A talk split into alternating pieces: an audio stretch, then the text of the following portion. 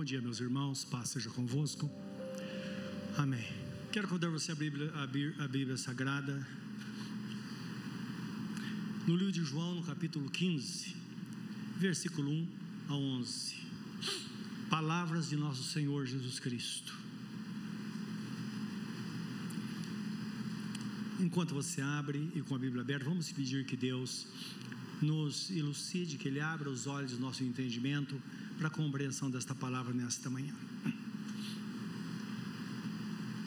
Querido Deus, dá-nos a tua palavra nesta hora, ilumina o nosso coração, é ela quem nos fortalece e que abre caminhos para que possamos, ó Deus, ouvir a tua voz e receber a tua bênção, Senhor.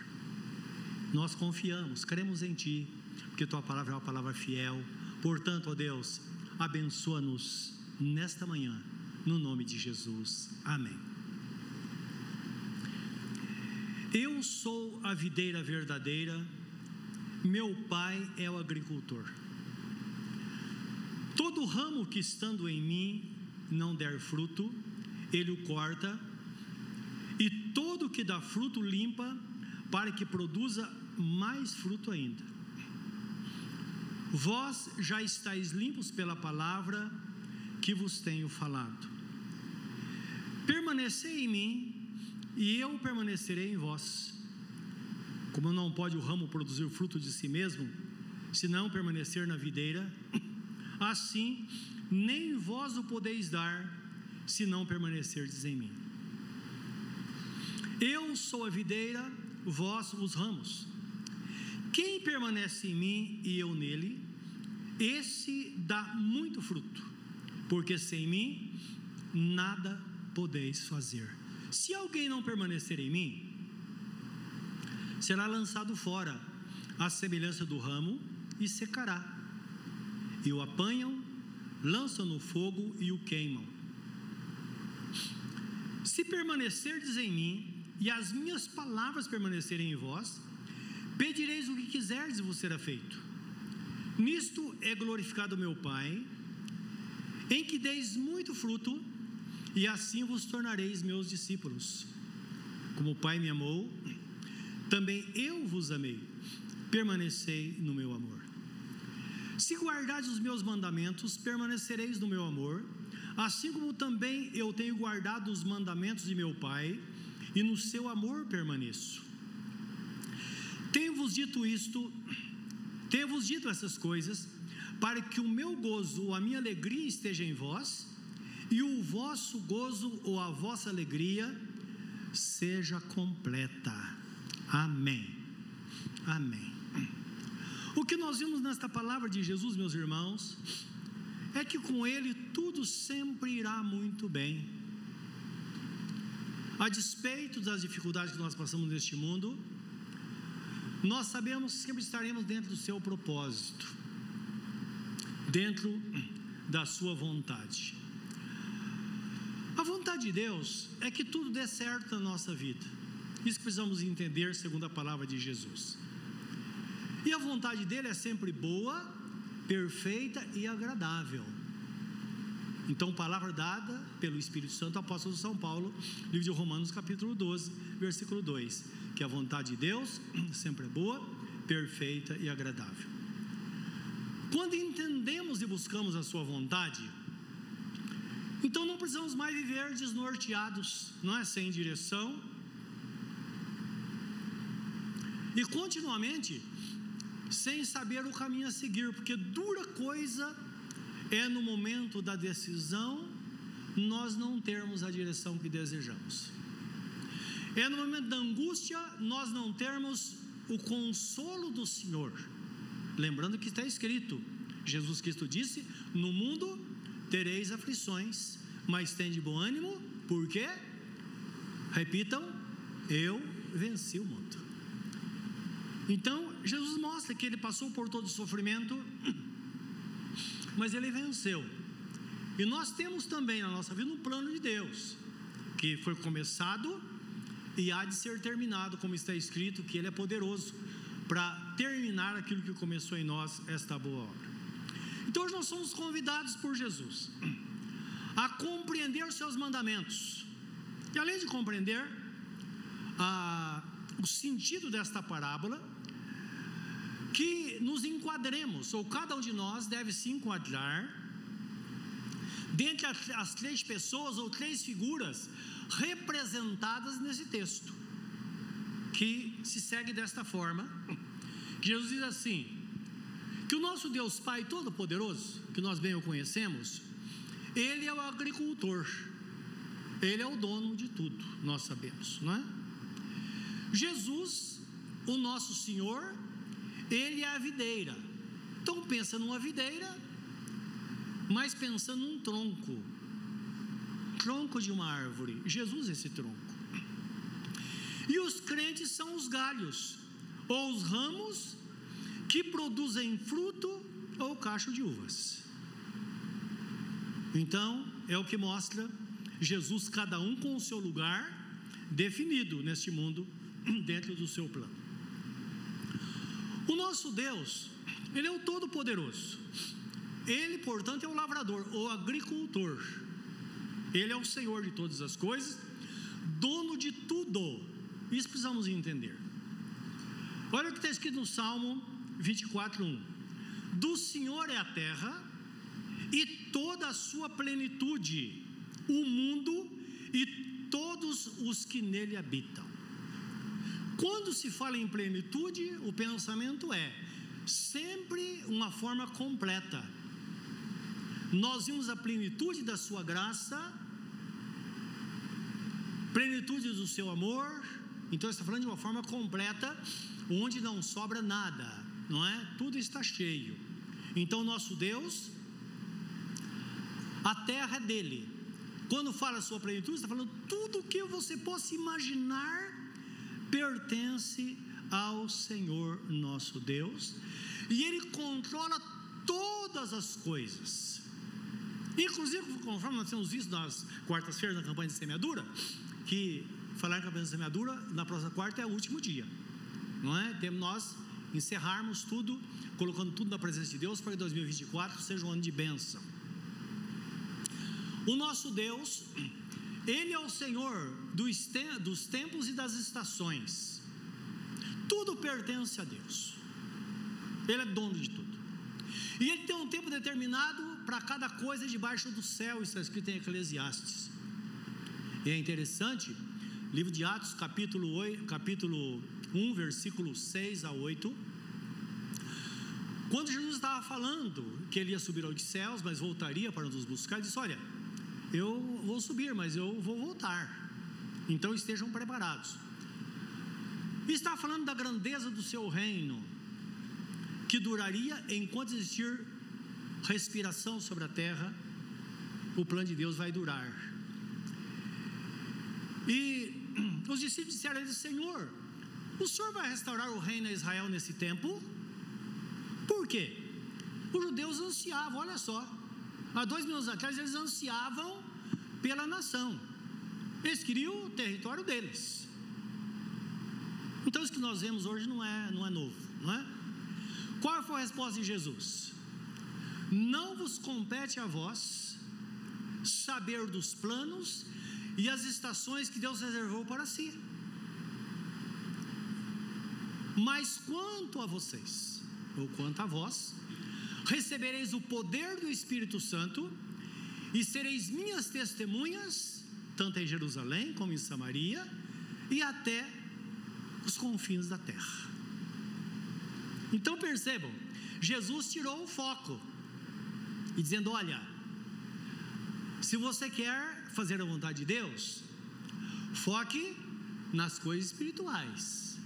O que mais tarde o apóstolo Paulo escrevendo, não o apóstolo Paulo, mas o escritor aos Hebreus, não sabemos se foi Paulo ou Apolo, mas ele escreve dizendo assim: que devemos viver neste mundo de forma coerente, olhando firmemente para Jesus, que é o ator e consumador, consumador da fé, e cuidando da nossa vida dia a dia.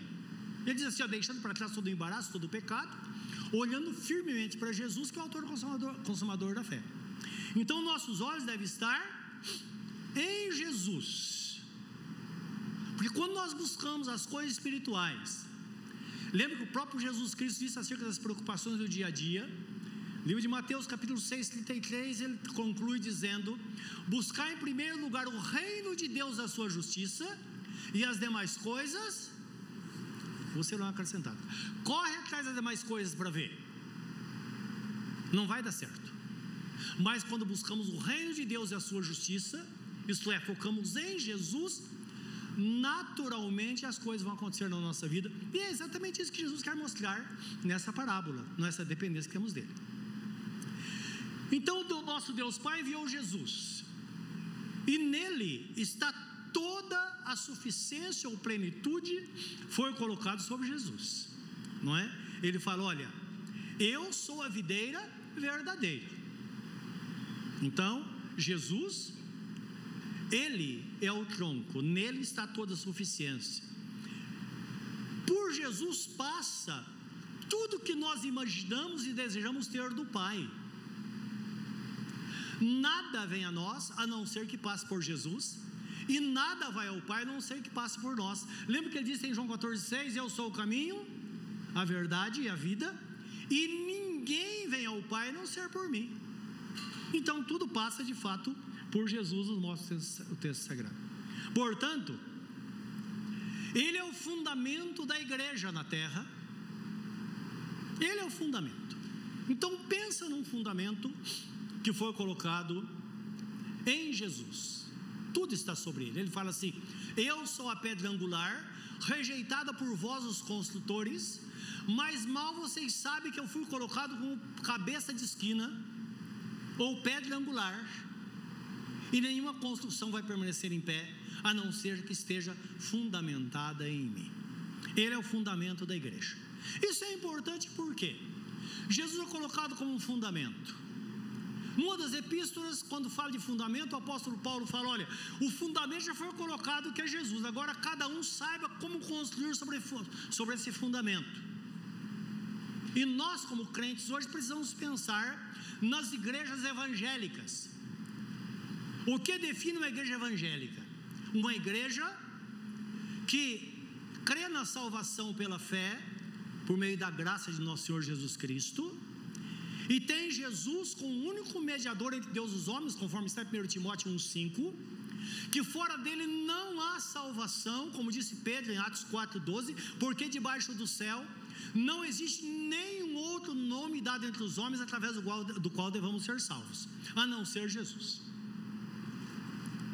Mas aí é importante entendermos então, toda a igreja que professa esta verdade, tem Jesus como o Senhor, não importam os seus costumes, a sua forma de ser, porque na verdade todos nós temos defeitos, não é verdade?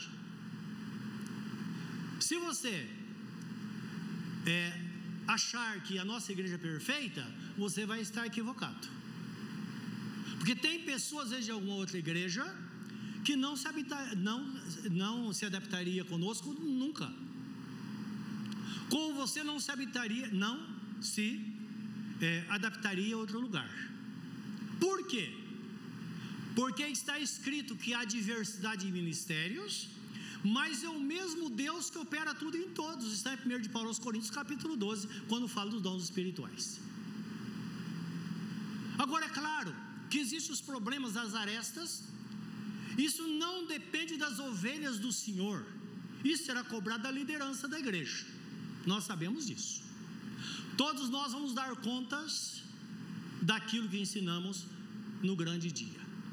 Tanto é que está escrito no livro de Hebreus, capítulo 13, versículo 17, diz assim: Obedecei vossos pastores, porque eles velam por, vo por vossas almas, e são como aqueles que hão de dar conta delas perante Deus, para que façam com alegria e não gemendo, porque isso não vos teria útil. Então, mostrando a nossa responsabilidade, e a submissão da igreja para entender e seguir o caminho daquele que for ensinado. Não é? Isso é importante para nós porque nós vemos que todas as igrejas que têm Jesus como Senhor têm um só fundamento. E por isso todos eles são nossos irmãos em Cristo. Os irmãos estão entendendo? independente dos costumes, da forma que eles estão vivendo, porque a salvação é individual. Todos nós vamos dar conta do Senhor ao Senhor por aquilo que fazemos, mas até a segunda ordem, nós precisamos entender o que o apóstolo Paulo diz na segunda epístola de Paulo aos Coríntios, capítulo 10, versículo 7. Se alguém pensa de si mesmo que é de Cristo, pense consigo mesmo que assim como ele é de Cristo, nós também somos. Então o apóstolo está falando do outro, mas podemos inverter. Se eu penso que sou de Cristo, também eu devo pensar de novo. Assim como eu sou de Cristo, qualquer pessoa em qualquer lugar que entregou sua vida a Jesus, que foi batizado, que procura andar no caminho e tem Jesus como seu único e suficiente Salvador, ele tem o seu nome também escrito no livro da vida. Não é maravilhoso isso? Isso amplia aquilo que nós vemos e vemos reino de Deus é muito maior. Então, quando nós entendemos essas coisas, nós abrimos nosso coração e começamos então a experimentar as coisas do Senhor. Então, Jesus é o fundamento da igreja. Quando se fala de igreja, não pode pensar em religião. Religião significa religação entre o homem e Deus. Então você fala, Deus não tem religião, tem Jesus. Também é um equívoco, que a Bíblia Sagrada fala de religião. Religião significa religação, que dá nome à igreja. Igreja significa os tirados para fora, vem de um termo grego, né, eclésia, que significa de fato, literalmente, os tirados para fora. Tirados por Deus. Judas escreve dizendo que às vezes tirar acontece com alguma violência. Então ele fala que nós devemos viver de tal forma em alguma situação devemos arrebatar as almas do fogo. Então, quando nós apresentamos a verdade, nós fazemos isso, levamos a pessoa a conhecimento da verdade e damos oportunidade para que Jesus venha e arrebate, tira essa alma da perdição eterna, porque esta pessoa então vai encontrar salvação em Jesus, não é? Quando se fala de Jesus, é o fundamento da igreja.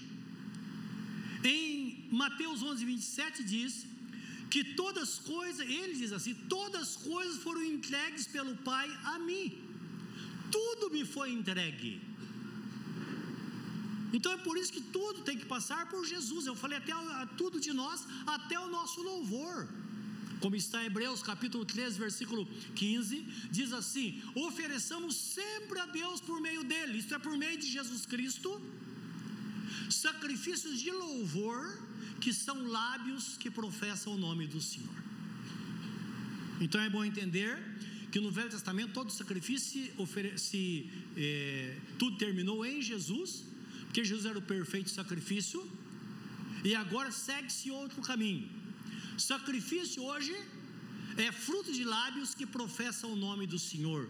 Isto é o nosso louvor ao nome do Senhor. Aquilo que falamos também fazemos, como escreve o apóstolo Paulo aos Colossenses, quer seja por palavra ou obras, tudo que fizermos devemos fazer em nome de nosso Senhor Jesus Cristo, dando por meio dele graças ao Deus Pai. Então, esse é o caminho. Em Mateus 7,24, Jesus se apresenta como a rocha que suporta a casa do homem prudente. Todas conhecemos essa parábola. Diz: posso comparar o homem prudente? Aquele que vai edificar a sua casa, colocou o fundamento sobre a rocha. Então, existe um fundamento. Se existe um fundamento, pode surgir um tsunami. A casa não vai cair pelo fato de estar construído sobre a rocha. Se os irmãos olharem o estrago que mais de 200 mil pessoas morreram, não sei, não me falhe a memória o ano, mas com tsunami, que todos se lembram disso, devastou tudo. Mas naquele campo aberto, devastado, alguns edifícios ficaram em pé. Por que ficaram em pé? Por causa da fundação, fundamento. O pastor falou sobre a nossa construção, né? claro, não tem nada 100% seguro, senão já vai pensar como o construtor do Titanic, não é? Nem Deus afunda isso aqui. Na primeira viagem, foi para o fundo do mar. Não, não podemos nos gabar. Mas for construir esse prédio aqui, me lembro que o arquiteto que, que fez, ele disse: Olha, nós precisamos colocar uma, um, um, uma fundação que vai suportar no mínimo 500 quilos por metro quadrado, o mínimo.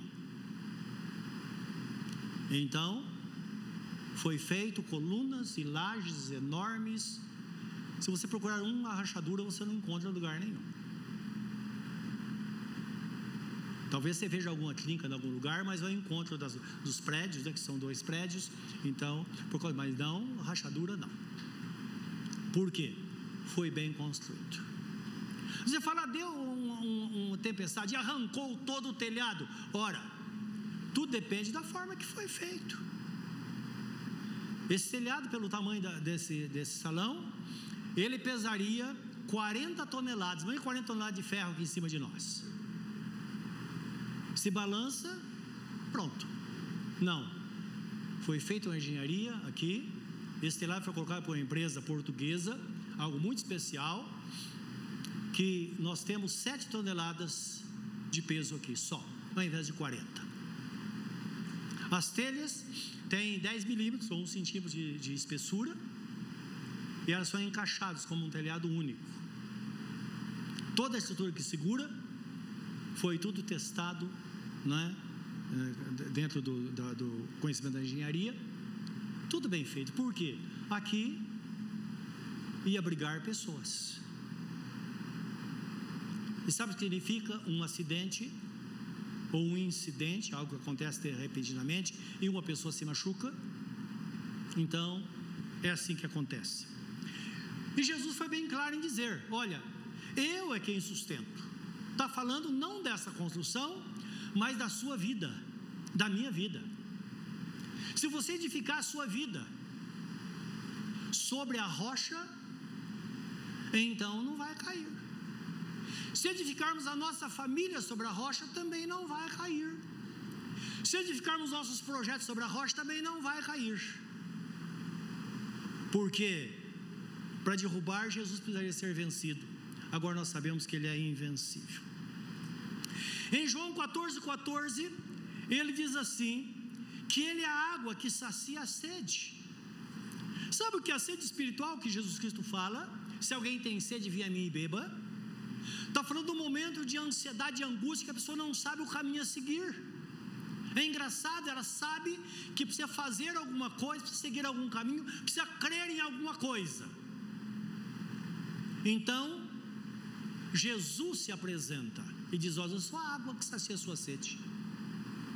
Alguns apresentam, é, experimentam Jesus, deixa por último, depois de experimentar muitas coisas. Mas percebe que nada sacia essa sede, porque somente Jesus, Ele sacia, está falando de uma sede espiritual, não é? De tranquilidade no nosso espírito, algo que faz com que fiquemos e sejamos satisfeitos espiritualmente, porque estamos em plena comunhão com Ele. Em João 10, 10, Jesus se apresenta como o bom pastor que dá a vida, o que deu a vida pelas suas ovelhas. Lembrando, meus irmãos, Jesus morreu por nós. É por isso que só nele a salvação, só ele deu a vida por nós, só ele ressuscitou dentre os mortos, e só ele quem nos sustenta e prometeu voltar para buscar-nos, para habitarmos com ele para sempre. Em João 6,48, ele é o pão da vida. Ele diz: Eu sou o pão da vida que desce do céu. Aquele que se alimentar de mim, por mim viverá. Não está falando somente da, da participação da ceia do Senhor, mas está falando no, no, diariamente, é Ele quem nos sustenta. E como que Ele nos sustenta? Ele deixou a Sua palavra, deixou o Seu Espírito Santo para nos conduzir. Ele disse: quando vier o Espírito Santo da verdade, Ele vos conduzirá a toda a verdade. E na oração que ele faz ao Pai em João 17, ele diz assim: Pai, santifica-os na verdade, a tua palavra é a verdade. Por isso que ele diz: quando a resposta a Satanás, quando Satanás diz, olha, transforma essas pedras em pães, lá em Mateus, Mateus capítulo 4, ele diz: Satanás está escrito, nem só de pão viverá o homem, mas de toda a palavra que sai da boca de Deus. Meus irmãos, esta é a palavra que saiu da boca de Deus para os nossos ouvidos e nossos corações. É por isso que Jesus Cristo, muitas vezes, quando ele ensinava, ele dizia: Quem tem ouvidos para ouvir, ouça. Então é quando nós ouvimos, não com nossos ouvidos simplesmente, simplesmente mas ouvimos com o nosso coração. Em João 8,12, Jesus Cristo fala que Ele é a luz do mundo. Ou desculpem, deve, deve ser isso mesmo, 8,12, né? Ele é a luz do mundo. E quem me segue não andará em trevas, mas terá a luz da vida. Então, uma pessoa que segue a Jesus, ela terá direção, porque a luz dá direção. Ela dá direção a nós, não é? Ela indica o caminho. Meus irmãos, aqui em João 8,15, Jesus se apresenta como a videira que alimenta os galhos para que esses galhos produzam frutos. Então percebam, cada área da nossa vida, Jesus se apresentando, olha, eu sou a solução. Por isso que está escrito que nele habita toda a plenitude, por causa disso. Tudo está nele, não é? Então ele diz assim, no versículo 8: Nisto é glorificado meu Pai, em que deis muito fruto, e assim vos tornareis meus discípulos. Então é a vontade de Deus que produzamos muitos frutos, porque produzindo muitos frutos vai trazer um resultado na nossa vida, nós sabemos disso. Nós não nos tornamos pessoas improdutivas, insatisfeitas, e não sei se você já parou para pensar em algum momento: o que é a minha vida? É um vazio, nada dá certo, não produzo nada. Ele diz: não, o caminho que ele tem para nós é um caminho de produtividade. E produtividade é aquilo que está escrito no Salmo 1 e também em Jeremias capítulo 8, versículo 8, quando fala: aquele que faz do Senhor o seu braço forte, ele será como árvore plantada junto aos ribeiros de água, que dá frutos na estação própria, e não receia o calor, mas tudo quanto fizer, prosperará. Porque se tem água em abundância, então ninguém vai recear o calor. E é interessante isso, né? Essa tragédia aconteceu esses dias, parece que foi no Rio de Janeiro, que uma moça morreu num show de tanta sede que ela passou, falta de água. Sim. Por isso que o texto fala: olha, é como a árvore plantada junto aos ribeiros de água. Ela não passa sede. Produz, dá o seu fruto na estação própria. E tudo quanto fizer prosperará. Isso significa que o projeto de Deus para a nossa vida, meus irmãos, é que a gente dê fruto sempre e na estação própria. Uma criança vai ver como criança na vontade de Deus. O adolescente vai ver a sua adolescência na vontade do Senhor. O jovem vai viver a sua juventude na vontade do Senhor, vai produzir aquilo que lhe é devido. O adulto vai viver o seu tempo na presença de Deus. E a, a, palavra fala na velhice dará fruto. Sim, nós que estamos na terceira idade, diz a melhor idade, nem sempre tem sido a melhor idade, mas podemos ter isso na nossa vida. O que seria a melhor idade para nós? Ter paz, ter saúde, não é verdade? Ter direção, para trabalhar e produzir a todos os dias, até enquanto nós respirarmos. Essa é a vontade de Deus para nós. Eu não quero ser um adolescente, nem posso ser. Eu sou um velho de 69 anos. Um idoso. Já fui adolescente, já fui jovem. Já tive todas as idades antes. Eu não gostaria de ter 50 anos nem 40 nem 30, nem 20. Porque durante toda a minha existência, eu estou vivendo o melhor tempo da minha vida. Porque Deus é um Deus fiel. Então, nessa parábola, Jesus está mostrando isso para nós, meus irmãos. Isso indica que nós temos uma grande importância para Deus. Nós somos importantes para Deus. Você crê nisso? Nós somos a obra, a obra prima das mãos de Deus. Nós somos o melhor de Deus. O melhor. Nós somos, você é o melhor de Deus. Olha a pessoa que está ao seu lado. Fala para ela, você é importante para Deus. Fala isso para ela. Olha nos olhos dela e fala. Você é importante para Deus. Você é o melhor de Deus. Somos obra-prima das mãos do Senhor. Nós sabemos isso. E a igreja de Cristo é o bem maior do nosso Deus.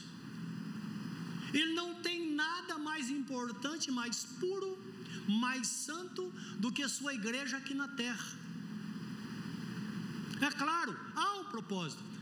Não, os, os, os coaches não falam por aí, olha, para você é, é, chegar no propósito tem que passar pelo processo. Não, fala muito sobre isso. Mas isso que a Bíblia Sagrada fala. Há um caminho. Nós vamos chegar em algum lugar. Nós olhamos para Jesus e pensa naquele dia. Uma palavra que, que eu guardo no coração, sempre falo, quando de repente estaremos à frente de Jesus, entrando na eternidade. E ele vai dizer: Venham benditos de meu Pai, possua por herança a coroa da vida, que está preparada desde a fundação do mundo. Entra para o gozo teu Senhor, e nós entraremos para vivermos eternamente com Ele. Esse é o propósito de Deus. Mas como vai ser lá? Segundo a Bíblia Sagrada, vai ser um lugar de muita alegria. Não vai ser um lugar onde vão ficar deitados numa rede o dia todo sem fazer nada. Não. De forma alguma. Nós vamos fazer muita coisa. Vai trazer muita alegria para todos nós. Tudo que causar tristeza vai ser tirado. Então a palavra fala que lá não vai haver dor, não vai haver angústia, não vai haver o terror que passamos todos os dias, os medos. Então imagine uma vida plena de trabalho, momentos de alegria, como a Bíblia Sagrada mostra o exemplo no jardim do Éden, que foi colocado o casal lá e eles viviam um lugar esplêndido, tudo perfeito, e eram visitados por Deus todos os dias. E essa é a nossa esperança. É o que Jesus nos mostra na Sua palavra, meus irmãos. Então, quando olhamos para a igreja de Cristo, a igreja de Cristo são todos aqueles que foram lavados e remidos pelo seu sangue, que foram, que foram batizados e estão no caminho servindo ao Senhor. Porque não é pegar e largar. Jesus Cristo disse: aquele que for fiel até o fim será salvo. Há um caminho. E um caminho de tribulação, às vezes. Mas nós vamos ter tempos de paz, não é? Vão ter tempos de alegria. E ele, Jesus, ilustrou isso, dizendo: Olha, a, minha, a vida de vocês comigo é como uma mulher que está para dar luz. Então ela espera ansiosamente, mas quando ela chega no momento, bate a ansiedade, o medo, a angústia. O que, que vai acontecer agora? Mas assim que nascer o bebê, ela esquece todo o sofrimento, porque a alegria de ter um filho é muito maior do que o sofrimento que passou. Não acontece isso com a gente? Que depois nós recebemos a bênção, nós nem nos lembramos das coisas que aconteceram, porque agora é muito melhor. A satisfação que Deus nos dá vem trazer esta bênção. E a Bíblia Sagrada nos mostra em Efésios capítulo 4, 15 16, que nós vemos a igreja de Cristo na terra, um movimento, é uma igreja dinâmica, crescendo em quantidade mas também em qualidade. Agora, nós não somos cegos, o mundo não é cego, e nós sabemos que a Igreja de Cristo no Brasil cresce muito em quantidade, porque é difícil pensar encontra uma família que não tem pelo menos um que está servindo ao Senhor, ou pelo menos traz sobre si o nome evangélico, não é? Mas nós sabemos que tem muitas coisas a ser ajustadas, muitas coisas. Agora, o propósito de Deus é que aprimoremos a nossa vida a cada dia, para que tenhamos a, a, a quantidade e a qualidade, para que haja um equilíbrio. Lembrando que quando nós dispomos nosso coração, o Espírito Santo vai trabalhando em nossas vidas e trazendo um aperfeiçoamento, trazendo experiência, para que possamos viver cada vez melhor. E quando a obra for completada, vai ser o tempo que nós seremos levados para o Senhor. Então o texto fala em Efésios 4, 15 e 16. Esse texto é interessante porque ele fala da, da igreja em si, fala de todos os problemas que a igreja tem, fala da provisão que ele deu também, não é? Eu queria ler com vocês não só esse texto, como estamos dentro desse assunto, eu queria ler com os irmãos vindo um pouco antes, versículo 10 em diante, quando fala que Jesus desceu, ele subiu aos céus e levou o cativo o cativeiro. Então fala: Ora, que quer dizer subiu, senão também que havia descido até as regiões inferiores, inferiores da terra? Aquele que desceu é também o mesmo que subiu acima de todos os céus para encher todas as coisas. E ele mesmo concedeu uns para apóstolos, outros para profetas, outros para evangelistas, outros para pastores e mestres, com vistas ao aperfeiçoamento dos santos para desempenho do seu serviço, para edificação do corpo de Cristo, até que todos cheguemos à unidade da fé e do pleno conhecimento do Filho de Deus, à perfeita varonidade, varonalidade, à medida da estatura de Cristo, para que não mais sejamos como meninos agitados de um lado pelo outro, de um lado e outro, levados ao redor, para que não mais sejamos como meninos, agitados de um lado para o outro, levados ao redor por todo o vento de doutrina e pela armadilha dos homens que pela astúcia com que induzem ao erro, mas seguindo a verdade e amor, cresçamos em tudo naquele que é a cabeça, Cristo, de quem todo o corpo bem ajustado e consolidado pelo auxílio de toda a junta, seguindo, segundo a justa cooperação de cada parte, efetua o seu próprio aumento para edificação de si mesmo em amor. Então o texto fala disso, deu os ministérios da igreja, para edificação da igreja. Quando fala de ministérios, não pense, ah, minha igreja tem pastor, a minha tem bispo, a minha tem apóstolo. Nada disso são dons. Todos nós somos ministros do Evangelho, fomos chamados para pregar a palavra do Senhor. O apóstolo é aquele que tem a incumbência de levar a palavra onde nunca foi levada. Esse é o papel do apóstolo. Então é um pouco diferente dos nossos dias, não é? Que o apóstolo tem a igreja nas grandes cidades. Então, Aí o bispo é aquele menor, não, bispo é aquela pessoa que tem a capacidade de administração. O bispo é aquele que cuida da parte administrativa das igrejas. Esse é o bispo. Cuida das espirituais, mas também esta visão administrativa, não é? O profeta é aquele que prega a palavra. Ele não fala de si mesmo, ele fala aquilo que está escrito. E o nosso papel é falar o que Jesus falou, ensinar o que ele ensinou, nada mais, nada menos. O evangelista é aquele que tem habilidade para convencer as pessoas. O mestre é aquele que tem habilidade para transmitir conhecimento. E o pastor é aquele que cuida, que tem habilidade para cuidar, que tem ouvidos para ouvir, que tem uma palavra de orientação. Então os dons estão na igreja.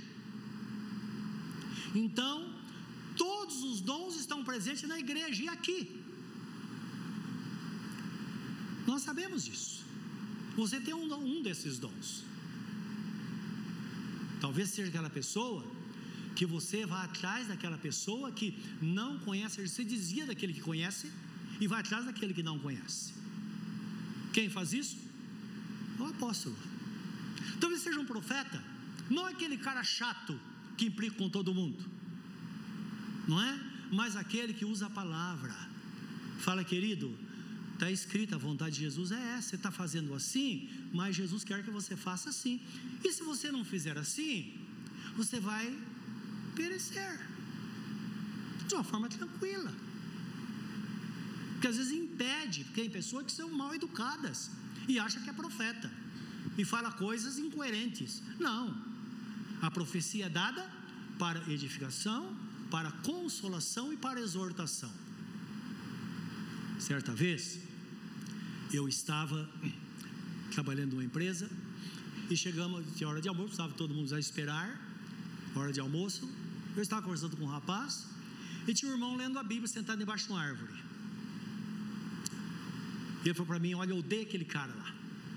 Onde ele encontra comigo, ele fala: Você vai para o inferno né, se você não se converter. E nós continuamos conversando, conversando. Aí depois de algum tempo conversamos, eu falei: Escuta, cá entre nós, o que, que você acha? Você vai para o inferno ou não? Ele diz: Ah, com certeza. Aí eu falei: Pois é, você pode ser salvo.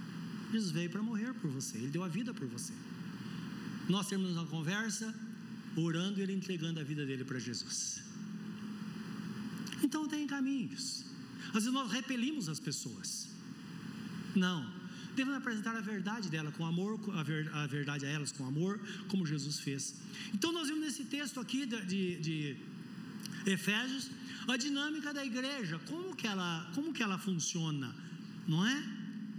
Nós vamos pensar em quem é Jesus e como ele conduz as coisas. Então, na, nesta parábola, meus irmãos, nós somos os galhos e ramos da videira, e nossa incumbência, na verdade, é produzir frutos, porque nós fomos chamados para isso.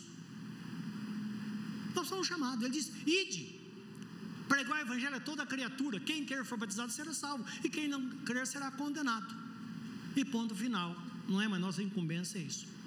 Agora, João 15, 16, ele diz assim: Não fostes vós que escolhestes a mim, mas eu vos escolhi e vos nomeei para que vades e deis fruto, e o vosso fruto permaneça. Ora, então foi Jesus quem me escolheu.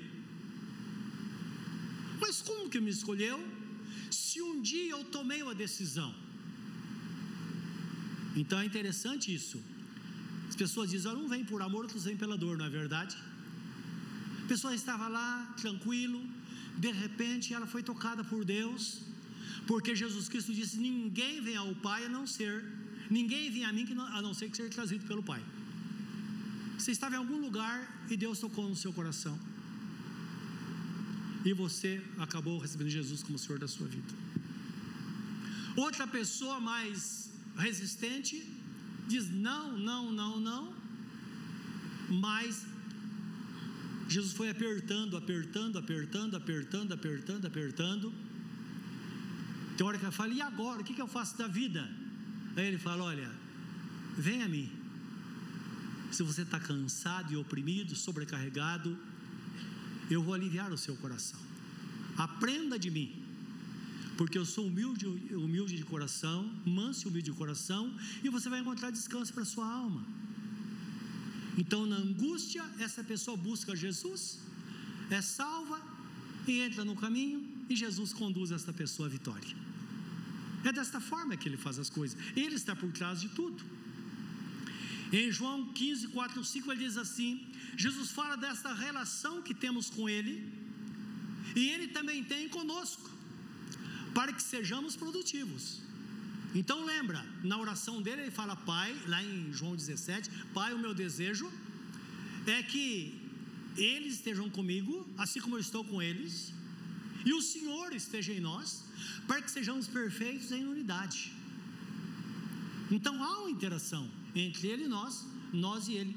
Ora nós clamamos por Ele, ora nós somos tocados por Ele, mas nós vamos se mover de Deus no nosso coração para nos conduzir, uh, conduzir à verdade. E Ele fala assim: estai em mim. Como o ramo de si mesmo não pode dar fruto, se não estiver na videira, assim também vós, se não estiverdes em mim, e eu nele. Esse dá muito fruto, porque sem mim nada podeis fazer. Então é engano nós pensarmos que podemos fazer as coisas sem Jesus, meus irmãos. É por isso que às vezes está tudo bem na vida de uma pessoa, de repente acontece uma coisinha, vira tudo de cabeça para baixo. Tudo é incerto, a não ser que a nossa vida esteja firmada em Cristo. Ele diz: então, sem mim, você não precisa fazer nada. Então, isso significa de fato que com Jesus tudo irá sempre muito bem. Amém? É melhor estar com Jesus? Até na dor. Até na dor você tem o consolo, tem os braços dele para chorar e para ser sustentado por isso. Agora, por que que nos ensina? Sempre há um propósito, meus irmãos, no ensinamento de Jesus, como nós falamos, há um objetivo, há um lugar a alcançar no nosso coração. E no versículo 11 ele conclui dizendo: Olha, eu tenho vos digo, dito isto. Talvez alguém deve ter perguntado ou pensado. Não precisava perguntar, bastava pensar e Jesus respondia. Talvez alguém pensasse, mas por que tudo isso? Por que ele está falando da videira? Por que ele está falando dessas coisas? E ele diz: Olha, eu tenho vos dito essas coisas para que a minha alegria esteja em vós e a vossa alegria seja completa. Ele está dizendo: Olha, se você ver na minha presença, eu divido com você a minha alegria e você pode ser uma pessoa feliz. Você pode ter a alegria que eu tenho, não é? Saber que há segurança. E creia, Ele nos escolheu. Ele escolheu você que está aqui hoje. Ele escolheu cada um de nós. E nós sabemos, meus irmãos, que Jesus escolhe e depois ele chama. Romanos capítulo 8, versículo 28 e 29, quando fala que todas as coisas juntamente cooperam para o bem daqueles que amam a Deus, daqueles que são chamados segundo o seu propósito, porque aquele que nos predestinou também nos chamou. Você é um predestinado, uma predestinada em Cristo, que significa predestinação, significa uma determinação. Deus já determinou a sua salvação, Ele pagou o preço. Portanto, todos são predestinados em Cristo. Aquele a quem predestinou também o chamou. Talvez esteja sendo chamado hoje pela primeira vez, ou quem sabe pela décima, talvez pela centésima vez. Até quando você vai ficar sem entender que você é um escolhido, você é uma escolhida de Deus? Ele te chamou para ter uma vida melhor, para ter paz no seu coração. Você faz parte do reino. Isso não depende de você. É como você tivesse um filho ou tem um filho e você tem um plano para aquela criança. E durante sua vida você dá toda a provisão, você se sacrifica, você faz horas extras, você trabalha final de semana, porque você quer dar uma, algo melhor para aquela criança, quer dar estudo, quer dar tudo de melhor, porque você sabe onde ela vai chegar. Jesus sabe onde você vai chegar. Ele quer que você chegue lá. Portanto, não viva desnorteado. Aquele a quem chamou, também o justificou. Em Cristo nós somos perdoados, somos justificados. Não pelos nossos méritos, mas pelos méritos dele. É como está escrito. É por meio dele que nós somos salvos. E aquele a quem justificou também o glorificou. É interessante que esta palavra é colocada no passado ao invés de ser no futuro. O nosso pensamento é que nós seremos glorificados com Ele quando tivermos nosso corpo transformado, mas não ele antecipa, porque é uma obra já feita, já completa. Tudo que vamos receber no futuro, Ele já fez no passado, e já recebemos uma amostra disso na nossa vida. Aquilo que nós vamos ter no futuro, já temos uma amostra hoje do contentamento, da paz, da alegria. Imagine, nós não temos a plenitude ainda, temos um pouco, uma amostra. E Ele nos sustenta e diz: Olha, mantenha-se no caminho.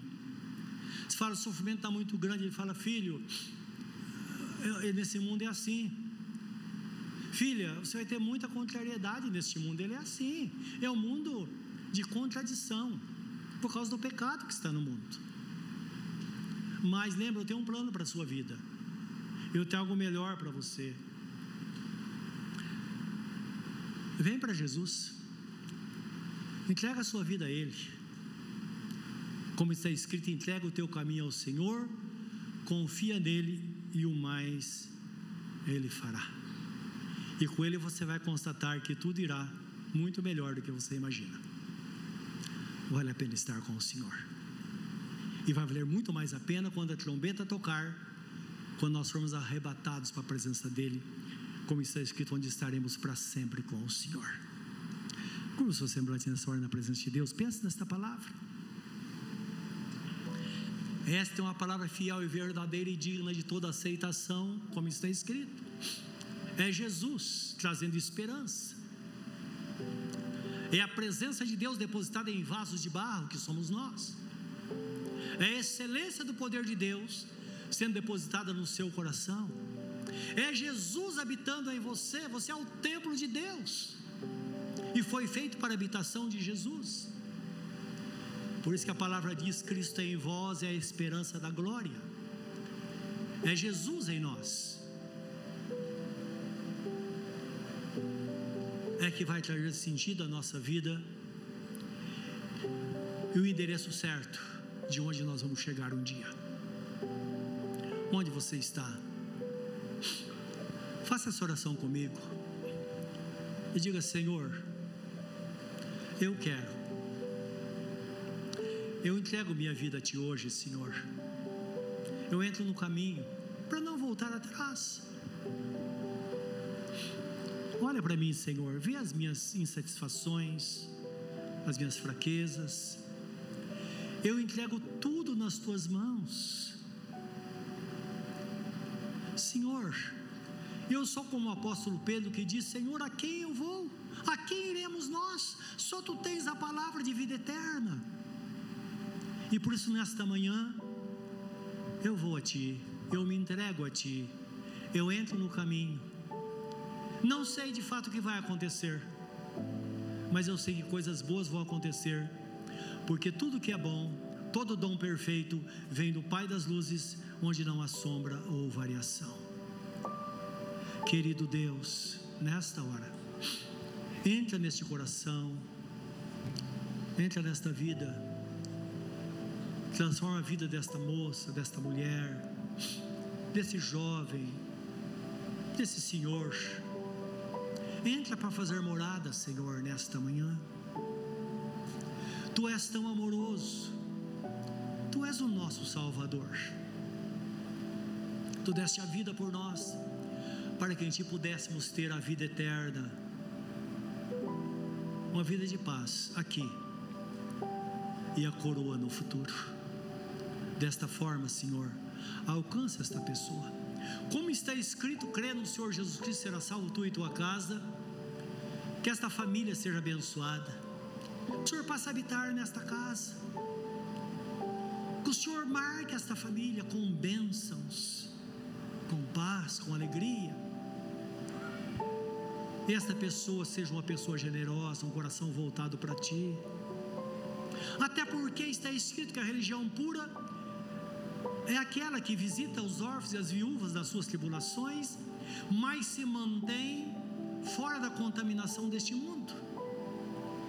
Está falando de uma pessoa generosa e que vive para o Senhor todos os dias. Que assim seja, que desta forma este nome seja escrito no livro da vida e seja selado desta manhã, no nome de Jesus. Amém. Amém.